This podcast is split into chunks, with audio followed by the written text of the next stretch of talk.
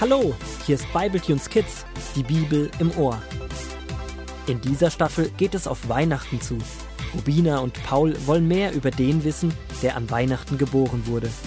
Daher lesen sie in gemütlich adventlicher Runde jeden Tag in der Bibel von Jesus weiter. Klar, dass ihr Großvater mit dabei ist. So auch heute.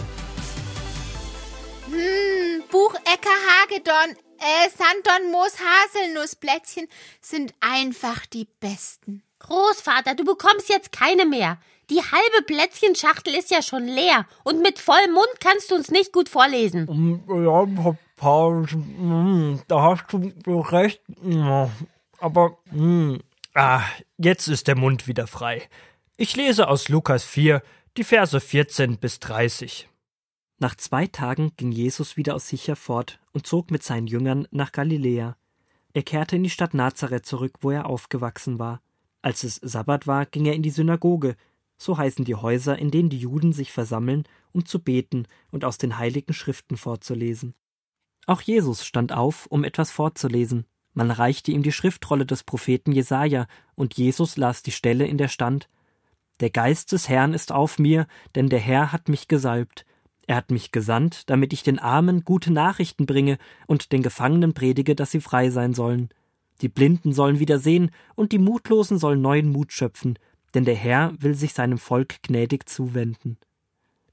Als er fertig gelesen hatte, sahen ihn alle gespannt an. Da sagte er zu ihnen Diese Verheißung ist heute vor euren Ohren in Erfüllung gegangen. Die Anwesenden staunten über all das, was er ihnen sagte, und sagten zueinander Ist das nicht der Sohn von Josef?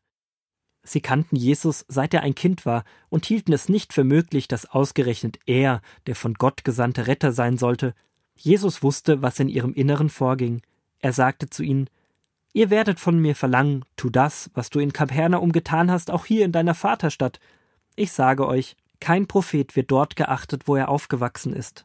Als es zur Zeit Elias eine große Hungersnot gab, weil es dreieinhalb Jahre nicht geregnet hat, lebten viele Witwen in Israel.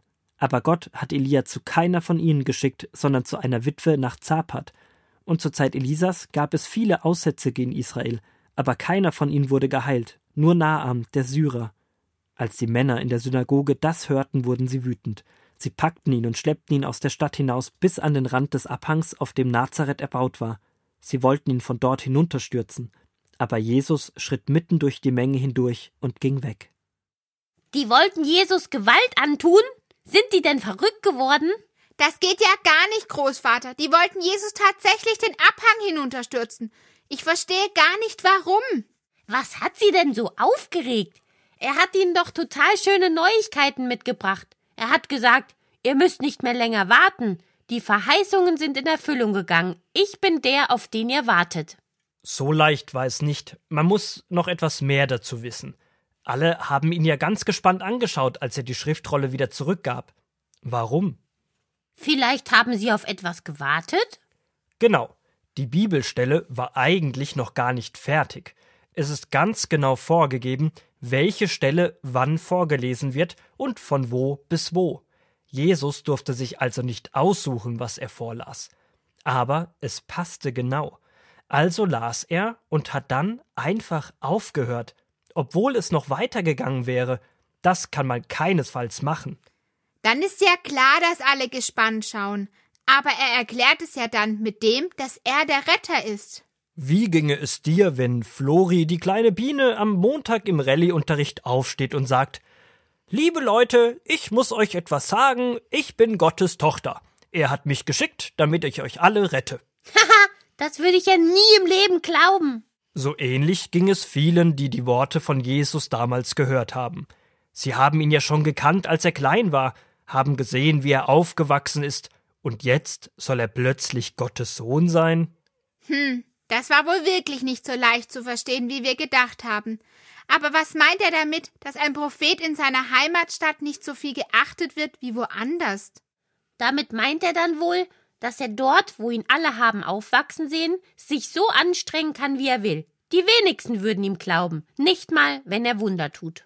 Das hat sie mächtig verärgert. Er sagt sozusagen zu ihnen, dass die, die Gott behaupten zu kennen und alles zu wissen, blind sind für das, was sie sich nicht erklären können. Er sagt ihnen, hey, ihr erkennt Gott nicht mal, wenn er vor eurer Nase steht. Und das zu denen zu sagen, deren Hauptberuf es ist, Priester zu sein, das kommt nicht gut an. Aber bestimmt haben sie ihm dann geglaubt, als er wie durch ein Wunder einfach durch sie durchgegangen ist und weg war. Das glaube ich nicht, Rubina. Nein, leider nicht. Und wir können daraus lernen, dass Gott manchmal näher ist, als wir denken, und wir ihn leicht übersehen, weil wir vermuten, dass er sich bestimmt ganz anders zeigt. Aber Gott bestätigt nicht immer unsere Vorurteile oder das, was wir denken. Er begegnet uns auf seine Weise.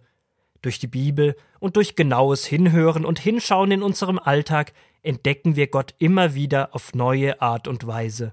Jesus ist wirklich Gottes Sohn. Früher war es für die Menschen schwer, dies zu verstehen, weil sie Jesus Tag ein, Tag aus gesehen haben. Heute ist es für viele schwer, weil sie Jesus eben nicht sehen oder erleben. Also Augen auf im Alltag. Gott ist dir näher, als du denkst.